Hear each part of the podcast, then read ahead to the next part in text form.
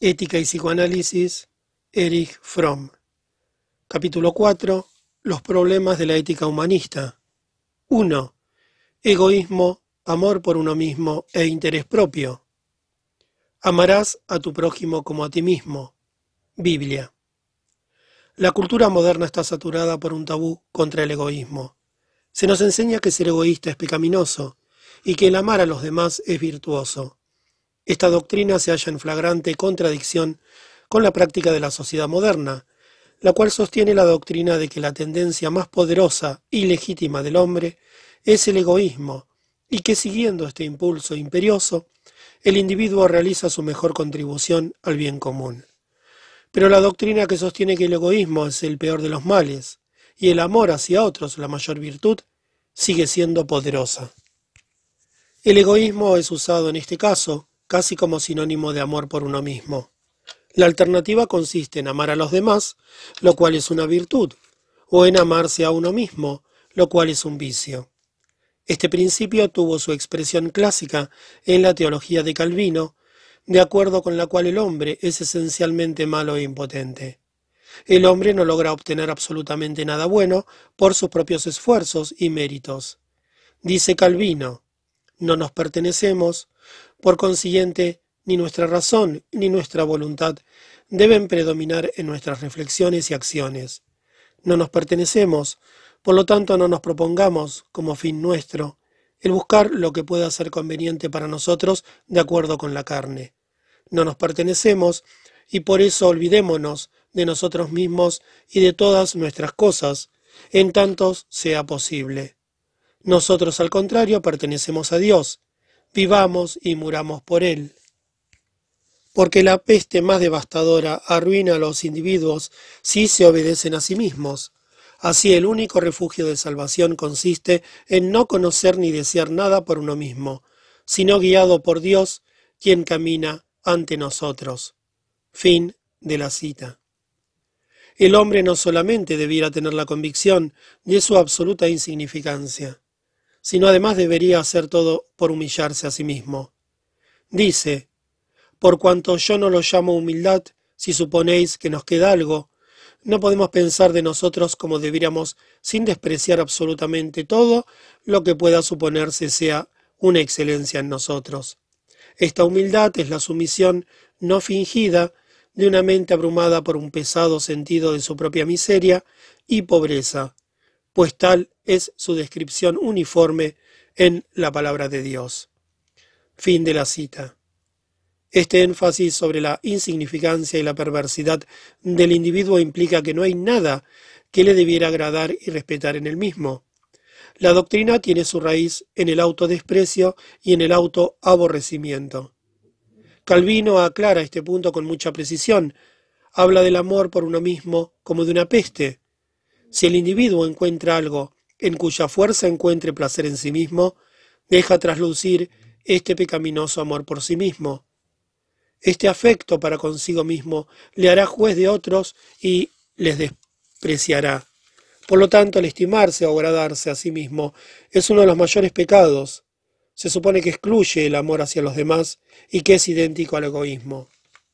El concepto del hombre sostenido por Calvino y Lutero ha tenido una profunda influencia sobre el desarrollo de la sociedad moderna occidental. Ellos fijaron los fundamentos para una actitud en la cual no se consideró a la felicidad del hombre como el fin de la vida, sino en la que el hombre llega a ser un medio, un complemento de fines más allá de él, de un Dios todopoderoso o de la no menos poderosa autoridad y norma secular del Estado, de los negocios y del éxito. Kant quien con respecto a la idea de que el hombre debe ser un fin en sí mismo, y jamás un medio solamente, fue tal vez el pensador ético de más influencia del periodo del racionalismo. Condenó, no obstante, del mismo modo el amor por uno mismo. De acuerdo con él, es una virtud desear la felicidad para los demás, pero desear la propia felicidad es éticamente indiferente, ya que es algo a lo cual tiende la naturaleza del hombre, y puesto que es un esfuerzo natural, no puede tener un valor ético positivo. Kant admite que no se deben abandonar las pretensiones a la felicidad. Bajo ciertas circunstancias puede ser inclusive un deber el mostrarse interesado en ella. en parte porque la salud, la riqueza, etc., pueden ser medios necesarios para el pleno cumplimiento del deber, y en parte porque la carencia de felicidad, la pobreza, puede impedir dar pleno cumplimiento al deber. Pero el amor por uno mismo, el esforzarse por la propia felicidad, nunca pueden ser una virtud. El esfuerzo por la propia felicidad, como principio ético, es el más objetable no solamente porque es falso, sino porque los resortes que proporciona a la moral son tales que antes bien laminan y destruyen su sublimidad. Kant distingue entre egoísmo, amor por uno mismo, filautia, que es benevolencia para con uno mismo, y arrogancia, que es el placer en uno mismo. Pero aún el amor racional por uno mismo, dice, debe ser restringido por principios éticos. El placer en uno mismo debe ser abatido, y el individuo debe llegar a sentirse humillado al compararse con la santidad de las leyes morales. El individuo debe encontrar la suprema felicidad en el pleno cumplimiento de su deber, la realización del principio moral y por consiguiente de la felicidad del individuo es únicamente posible en el conjunto general, la nación, el Estado. Pero el bienestar del Estado, entre comillas, no es idéntico al bienestar de los ciudadanos y su felicidad. A pesar de que Kant muestra un mayor respeto por la integridad del individuo que Calvino o Lutero, niega el derecho del individuo a rebelarse aún en el caso de hallarse bajo el gobierno más tiránico, el rebelde, dice, no debe ser castigado con ninguna otra pena menor que la muerte si amenazare al soberano.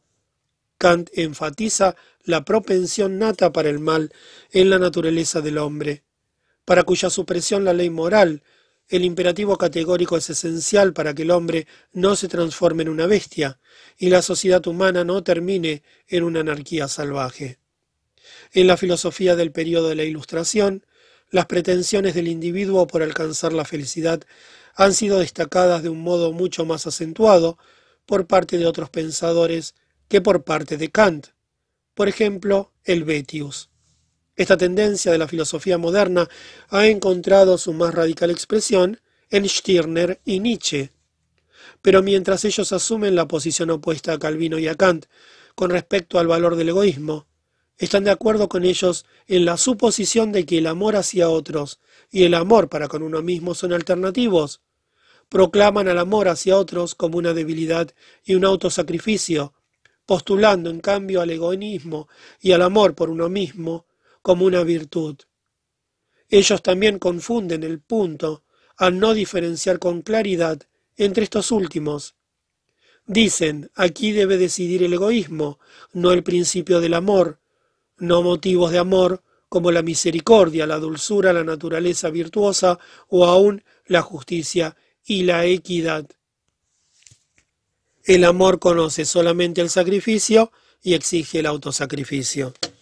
La clase de amor denunciado por Stirner es la de la dependencia masoquista por la cual el individuo se hace a sí mismo un medio para el logro del propósito de alguien o algo ajeno a él.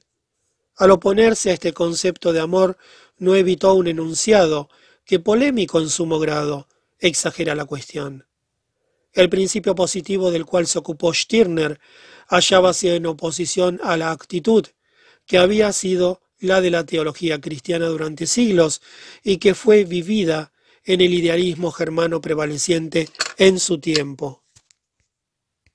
A saber, doblegar al individuo a fin de que se someta y encuentre su centro en un poder y en un principio ajenos a él. Stirner no fue un filósofo de la altura de Kant o Hegel, pero tuvo el valor de rebelarse radicalmente contra aquella parte de la filosofía idealista que negaba al individuo concreto y que de ese modo ayudaba al Estado absoluto para retener su poder opresivo sobre él. A despecho de las numerosas diferencias entre Stirner y Nietzsche, sus ideas en ese sentido son bastante similares.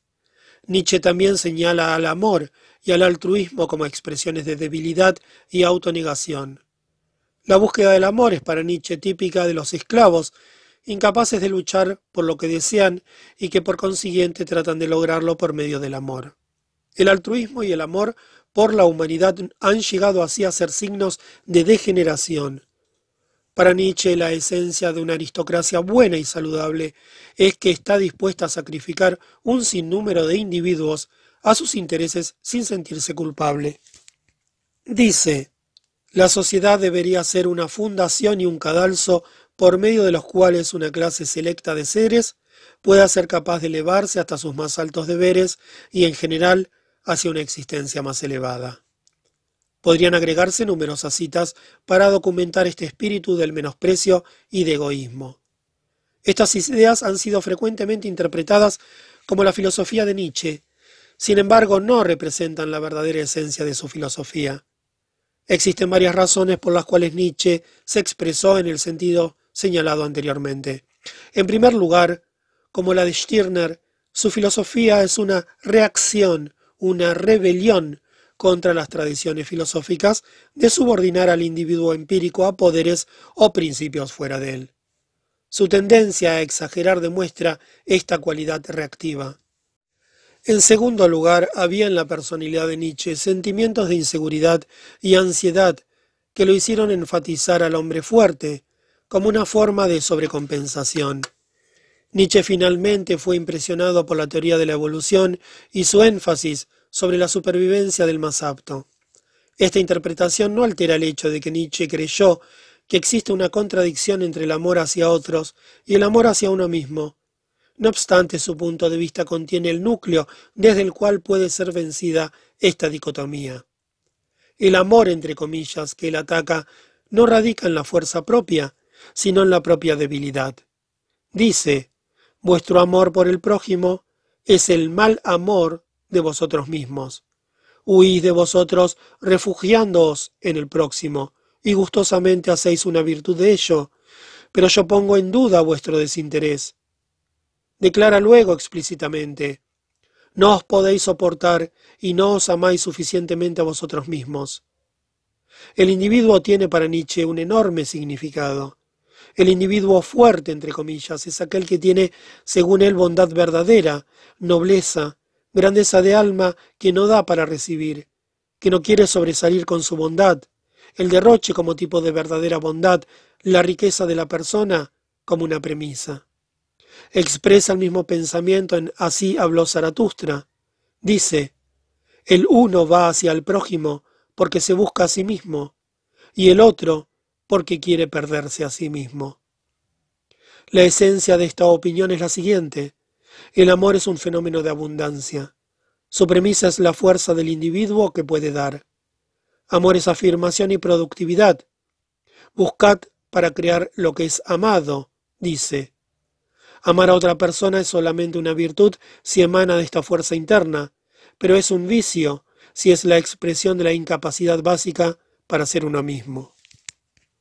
Sin embargo, persiste el hecho de que Nietzsche dejara el problema de la relación entre el amor por uno mismo y el amor por otros como una antinomia no resuelta.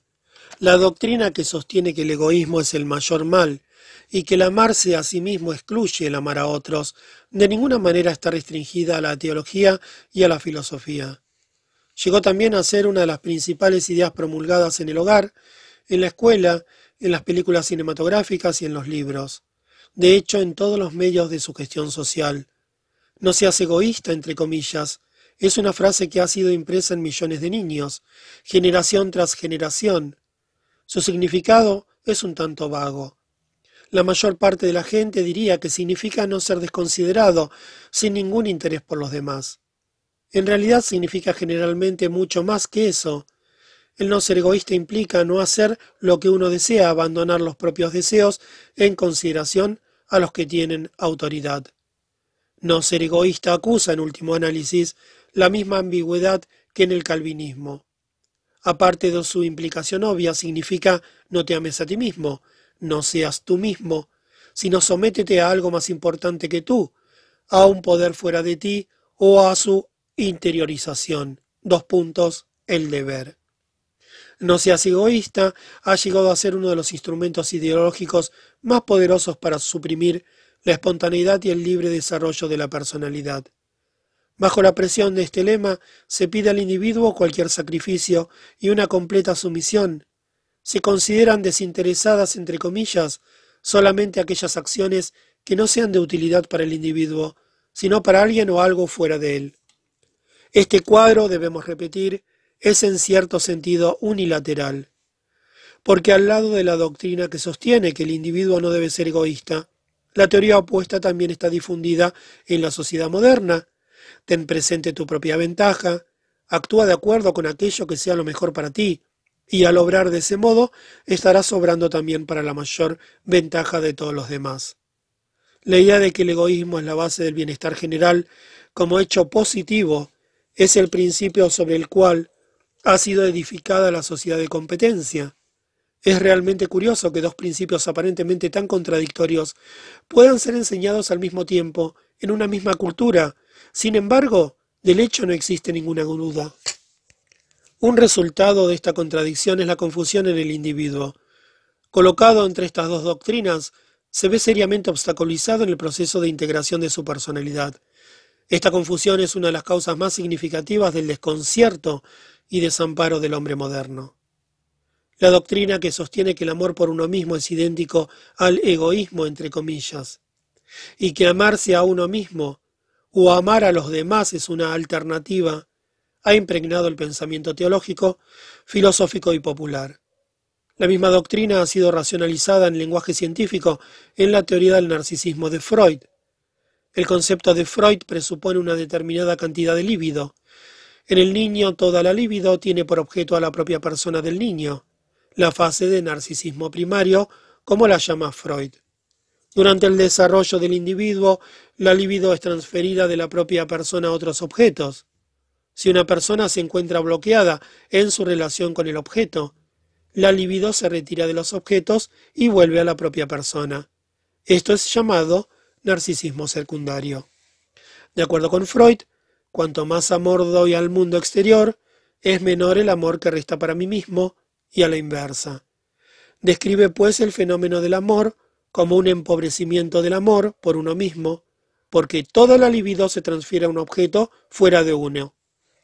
Surgen estas preguntas respalda la observación psicológica la tesis de que existe una contradicción básica y un estado alternante entre el amor por uno mismo y el amor por otros? ¿Es el amor por uno mismo el mismo fenómeno que el egoísmo o se trata de dos fenómenos opuestos? Además, ¿es el egoísmo del hombre moderno realmente interés y preocupación por el mismo como individuo con todas sus potencialidades intelectuales, emocionales y sensuales. ¿Acaso él, entre comillas, no ha llegado a convertirse en un accesorio de su rol socioeconómico? ¿Es su egoísmo idéntico al amor por uno mismo o acaso no está causado por la falta de éste? Antes de comenzar la exposición del aspecto psicológico del egoísmo y del amor por uno mismo debe recalcarse la falsedad lógica del concepto de que el amor por los demás y el amor por uno mismo son recíprocamente excluyentes.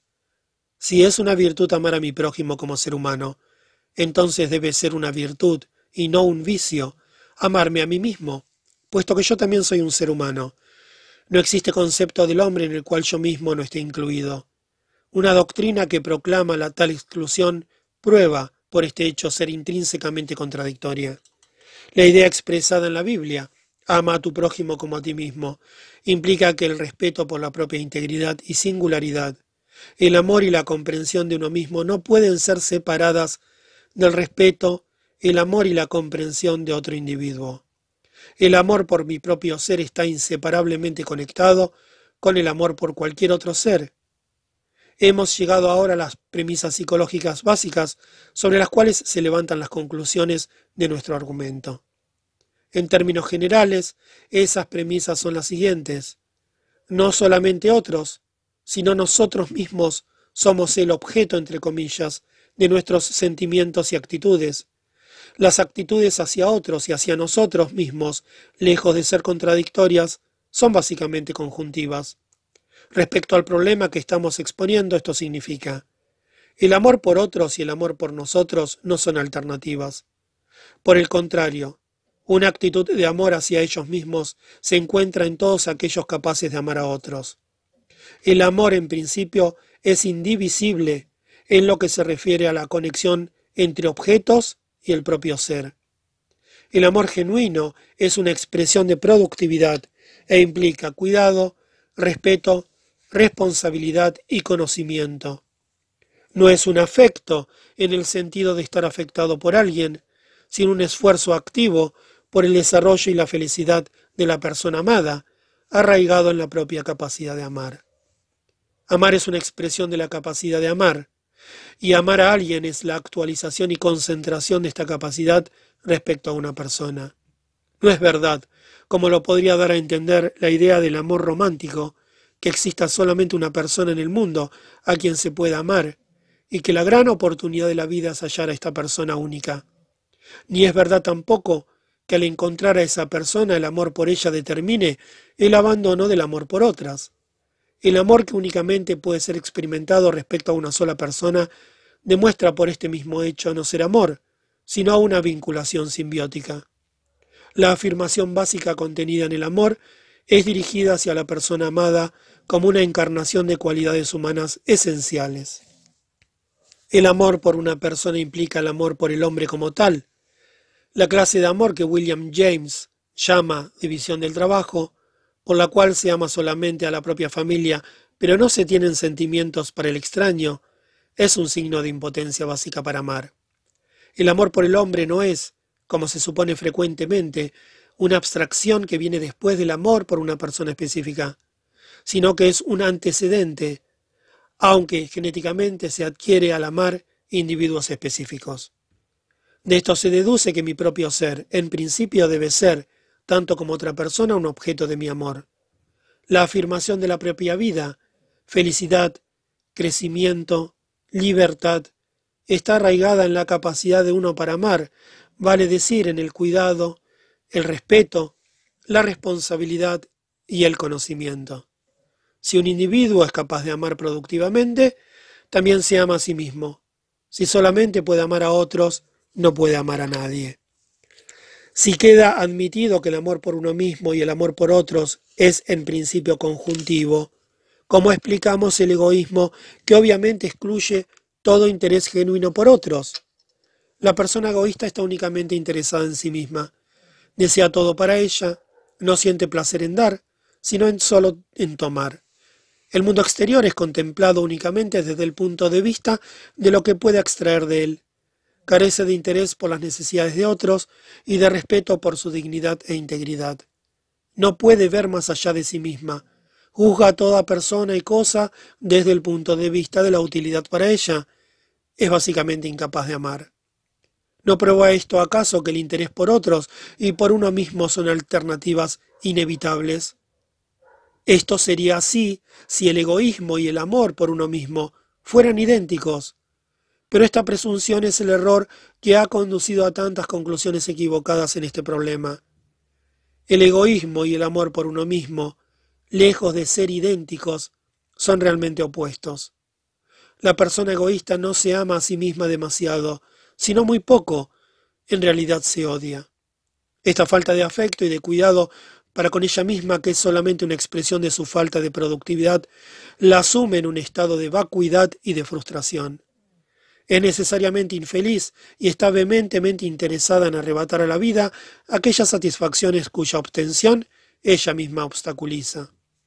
Parece preocuparse demasiado por sí misma, pero en realidad hace solamente un vano intento por ocultar y compensar su falta de amor para consigo misma. Freud sostiene que la persona egoísta es narcisista, como si hubiera apartado su amor por otros y lo hubiera vuelto hacia su propia persona. Es cierto que las personas egoístas son incapaces de amar a otros, pero tampoco son capaces de amarse a sí mismas. Es más fácil comprender el egoísmo comparándolo con el interés exagerado que por sus hijos muestra una madre dominante y excesivamente solícita. Si bien cree conscientemente que ama particularmente a su hijo, tiene en realidad una hostilidad profundamente reprimida hacia el objeto de su interés. Está exageradamente interesada no porque ama mucho a su hijo, sino porque tiene que compensar su falta de capacidad para amarlo. Esta teoría de la naturaleza del egoísmo es confirmada en la experiencia psicoanalítica con la generosidad entre comillas neurótica, un síntoma observado en no pocas personas, quienes comúnmente no son atormentadas por este síntoma, sino por otros conectados con él, como depresión, fatiga, incapacidad para trabajar, fracaso en relaciones amorosas, etc. No solo la generosidad, entre comillas, no es sentida como un síntoma, sino que frecuentemente es el rasgo del carácter redentor de que se envanecen tales personas. La persona desinteresada, entre comillas, no desea nada para sí, vive solamente para los demás, y se enorgullece de no darse importancia a sí misma, y desconcierta al que a pesar de su falta de egoísmo no es feliz, y el que sus relaciones con aquellas personas que la rodean sean insatisfactorias. Desea que le extirpen lo que ella considera sus síntomas, pero no su falta de egoísmo, entre comillas. La labor analítica demuestra que su falta de egoísmo no es algo que esté separado de sus otros síntomas, sino uno de estos, y de hecho con frecuencia el de mayor importancia, que está paralizada en su capacidad de amar o de disfrutar de cualquier cosa, que está saturada de hostilidad hacia la vida y que tras esta fachada de generosidad oculta un sutil, pero no menos intenso egocentrismo. Esta persona puede ser curada únicamente si su desinterés, entre comillas, se interpreta también como un síntoma junto a los otros, de modo que su falta de productividad, que está en la raíz tanto de su desinterés, entre comillas, como de sus otros trastornos, pueda corregirse. La naturaleza de esta generosidad se hace particularmente manifiesta en su efecto sobre otros y con más frecuencia en nuestra cultura en el efecto que la madre no egoísta, entre comillas, ejerce sobre sus hijos. Ella cree que debido a su falta de egoísmo sus hijos experimentarán lo que significa ser amado y aprenderán a su vez lo que significa amar. El efecto de su falta de egoísmo, no obstante, no corresponde a sus esperanzas, los hijos no muestran la felicidad de las personas que tienen la plena convicción de ser amadas.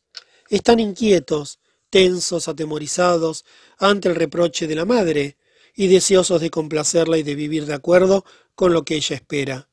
Generalmente son afectados por la hostilidad oculta de su madre contra la vida que ellos más bien sienten que reconocen y que con el tiempo también les es inculcada.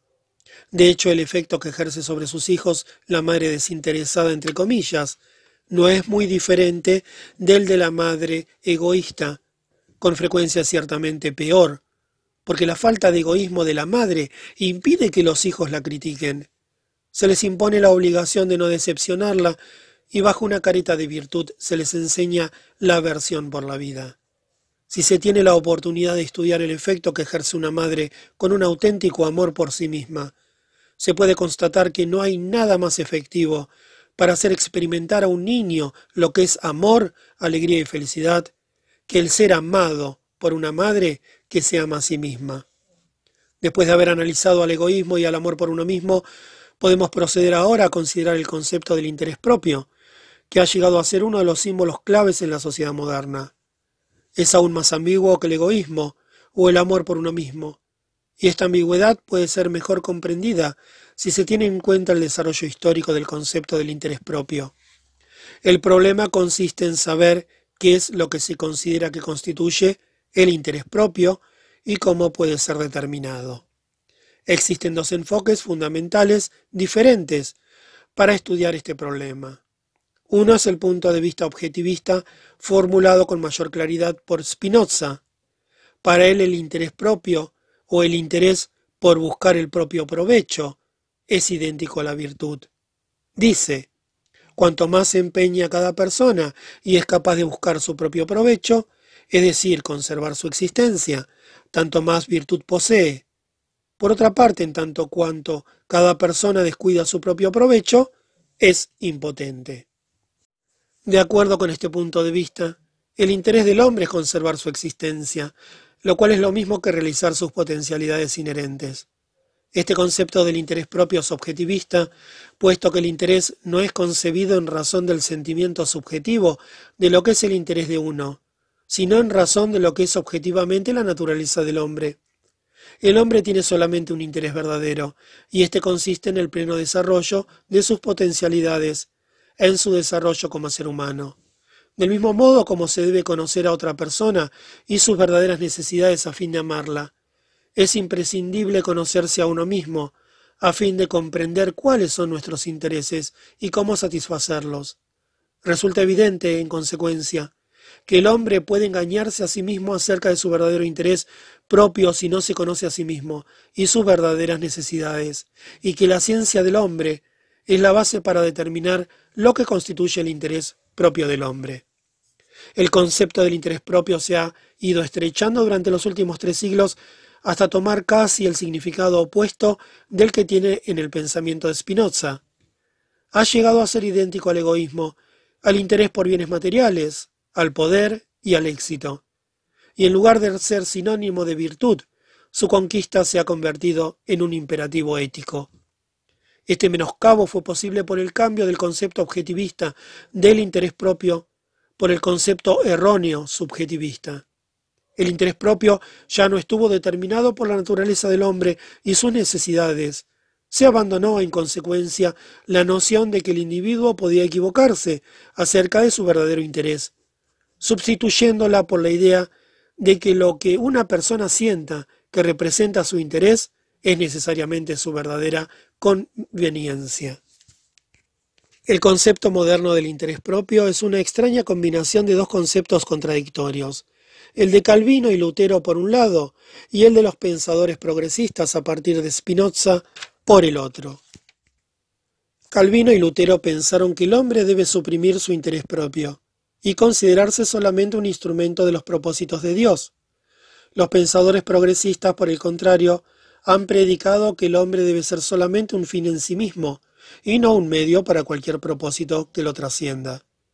Lo que ha sucedido es que el hombre ha aceptado el contenido de la doctrina de Calvino, rechazando en cambio su enunciado religioso. Ha hecho de sí un instrumento no de la voluntad de Dios, sino de la máquina económica o del Estado. Ha aceptado desempeñar el papel de una herramienta no de Dios, sino del progreso industrial. Ha trabajado y amasado fortuna, pero no esencialmente por el placer de gastarla y gozar de la vida, sino con el fin de ahorrar, invertir y lograr éxito. El ascetismo monástico, como lo ha señalado Max Weber, ha sido reemplazado por un ascetismo mundano, interno, donde la felicidad y el placer personales ya no constituyen los verdaderos fines de la vida. Esta actitud, empero, ha ido distanciándose paulatinamente de la expresada en el concepto de Calvino y se ha combinado con la expresada en el concepto progresista del interés propio, que sostiene que el hombre tiene el derecho y la obligación de hacer de la búsqueda de su interés propio la norma suprema de la vida. Resultado de ello es que el hombre moderno vive de acuerdo con el principio de la autonegación y piensa en razón del interés propio. Cree que está actuando en favor de su interés, cuando en realidad su interés supremo es el dinero y el éxito. Se engaña a sí mismo acerca del hecho de que sus potencialidades humanas más importantes permanecen estancadas y que se pierde a sí mismo en el proceso de buscar lo que supone que es lo mejor para él. El menoscabo del significado del concepto del interés propio está íntimamente relacionado con el cambio que ha sufrido el concepto del yo. En la Edad Media el hombre se sintió como parte intrínseca de la comunidad social y religiosa, con referencia a las cuales concibió su propio yo, cuando él, en su calidad de individuo, no había emergido aún completamente de su grupo. Desde el comienzo de la era moderna, cuando el hombre como individuo tuvo que enfrentarse con la tarea de experimentarse con un ente independiente, su propia identidad se convirtió en un problema. En los siglos XVIII y XIX el concepto del yo tornóse cada vez más estrecho. Se concibió al propio ser como constituido por la propiedad que el individuo poseía. La fórmula de este concepto del yo no fue soy lo que pienso, sino soy lo que tengo, lo que poseo. Bajo la creciente influencia del mercado durante las últimas generaciones, el concepto del yo, cuyo significado había sido soy lo que poseo, fue cambiado por el significado soy como tú me deseas. El hombre viviendo en medio de una economía mercantil se siente como una mercancía. Está separado de sí mismo, como el vendedor de una mercancía está separado de lo que desea vender para sentirse seguro está interesado en sí mismo, enormemente interesado en su éxito en el mercado, pero él es el gerente, el empleado, el vendedor y la mercancía. Su interés propio viene a ser así el interés de él, como el sujeto que se emplea a sí mismo, como la mercancía que deberá lograr la más alta cotización en el mercado de la personalidad. El error, entre comillas, del interés propio que caracteriza al hombre moderno nunca ha sido descrito mejor que por Ibsen en su Pierre Gint. Pierre Gint cree que su vida entera está consagrada a la obtención de los intereses de su yo. Este yo lo describe de la siguiente manera. El yo quintiano, un ejército de deseos, apetitos y anhelos. El yo quintiano es un mar de fantasías, pretensiones y aspiraciones. En verdad, es todo lo que brama en mi pecho y hace que yo sea yo y viva como tal. Al final de su vida reconoce que se había engañado, que si bien había seguido el principio del interés propio, no había sabido reconocer las obligaciones de conocer cuáles eran los intereses de su verdadero yo y se había perdido el yo que había tratado de conservar. Se le dice que nunca ha sido el mismo y que por consiguiente debe ser arrojado nuevamente al horno de fundición para ser tratado como un material bruto, descubre que ha vivido de acuerdo con el principio de Troll, bástate a ti mismo, que es el opuesto del principio humano, sé fiel a ti mismo. Se sobrecoge por el horror de la insignificancia, al cual él, careciendo de yo, sucumbe sin remedio cuando es despojado de los puntales del pseudo yo, del éxito y de sus posesiones, o cuando estos son puestos seriamente en duda. Se ve obligado a reconocer que al tratar de lograr toda la riqueza del mundo en la búsqueda implacable de aquello que parecía ser su interés, ha perdido su alma, o como yo diría más bien, su yo. El sentido desfigurado del concepto del interés propio, que satura la sociedad moderna, ha dado motivo para que la democracia sea atacada por parte de las distintas ideologías totalitarias. Estas sostienen que el capitalismo es moralmente equivocado, porque está gobernado por el principio del egoísmo, y alaban la superioridad moral de sus propios sistemas, señalando su principio de la subordinación desinteresada y generosa del individuo a los supremos intereses del Estado, de la raza o de la patria socialista. Por cierto que no son pocos los que son impresionados por esta crítica, porque mucha gente siente que en la persecución del interés egoísta no hay felicidad y están imbuidos de un empeño, aunque sea vago, por una mayor solidaridad y responsabilidad mutua entre los hombres. No necesitamos malgastar demasiado tiempo argumentando contra las pretensiones totalitarias. En primer lugar, carecen de sinceridad porque solamente encubren el egoísmo extremo de una élite que desea conquistar y retener el poder sobre la mayoría de la población. Su ideología del desinterés, entre comillas, tiene por objeto engañar a los que están sujetos al control de la élite y facilitar su explotación y manejo. Las ideologías totalitarias, además de eso, confunden el punto al tratar de hacer creer que ellos representan al principio del desinterés, siendo que aplican al Estado como un todo, el principio de la persecución implacable del egoísmo.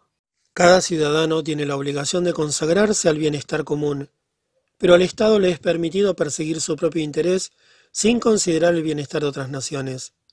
Pero independientemente del hecho de que las doctrinas totalitarias encubren al egoísmo más extremo, constituyen un renacimiento en lenguaje secular, de la idea religiosa de la impotencia intrínseca y la debilidad humana y la resultante necesidad de someterse, cuya superación fue la esencia del progreso moderno, espiritual y político.